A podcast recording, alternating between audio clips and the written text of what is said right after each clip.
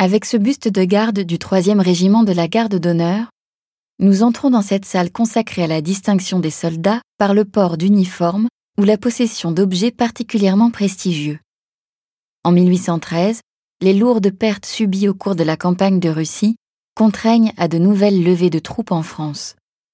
Napoléon Ier décide alors de la création de quatre régiments de garde d'honneur, visant à renforcer les effectifs de la cavalerie et répondre ainsi aux besoins urgents de l'armée.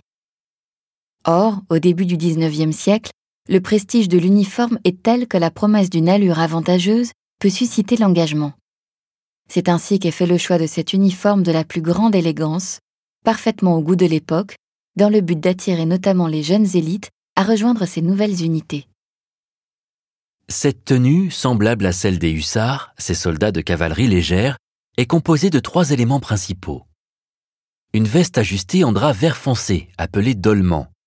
Elle est ornée de brandebourgs blancs et fermée par cinq rangées de 18 boutons argentés.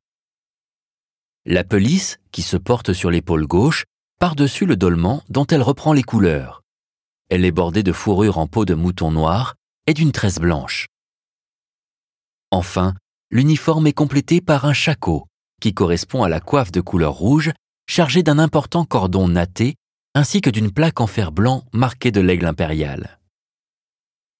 Les nouveaux régiments de cette garde d'honneur s'illustreront notamment durant les campagnes d'Allemagne en 1813 et de France en 1814.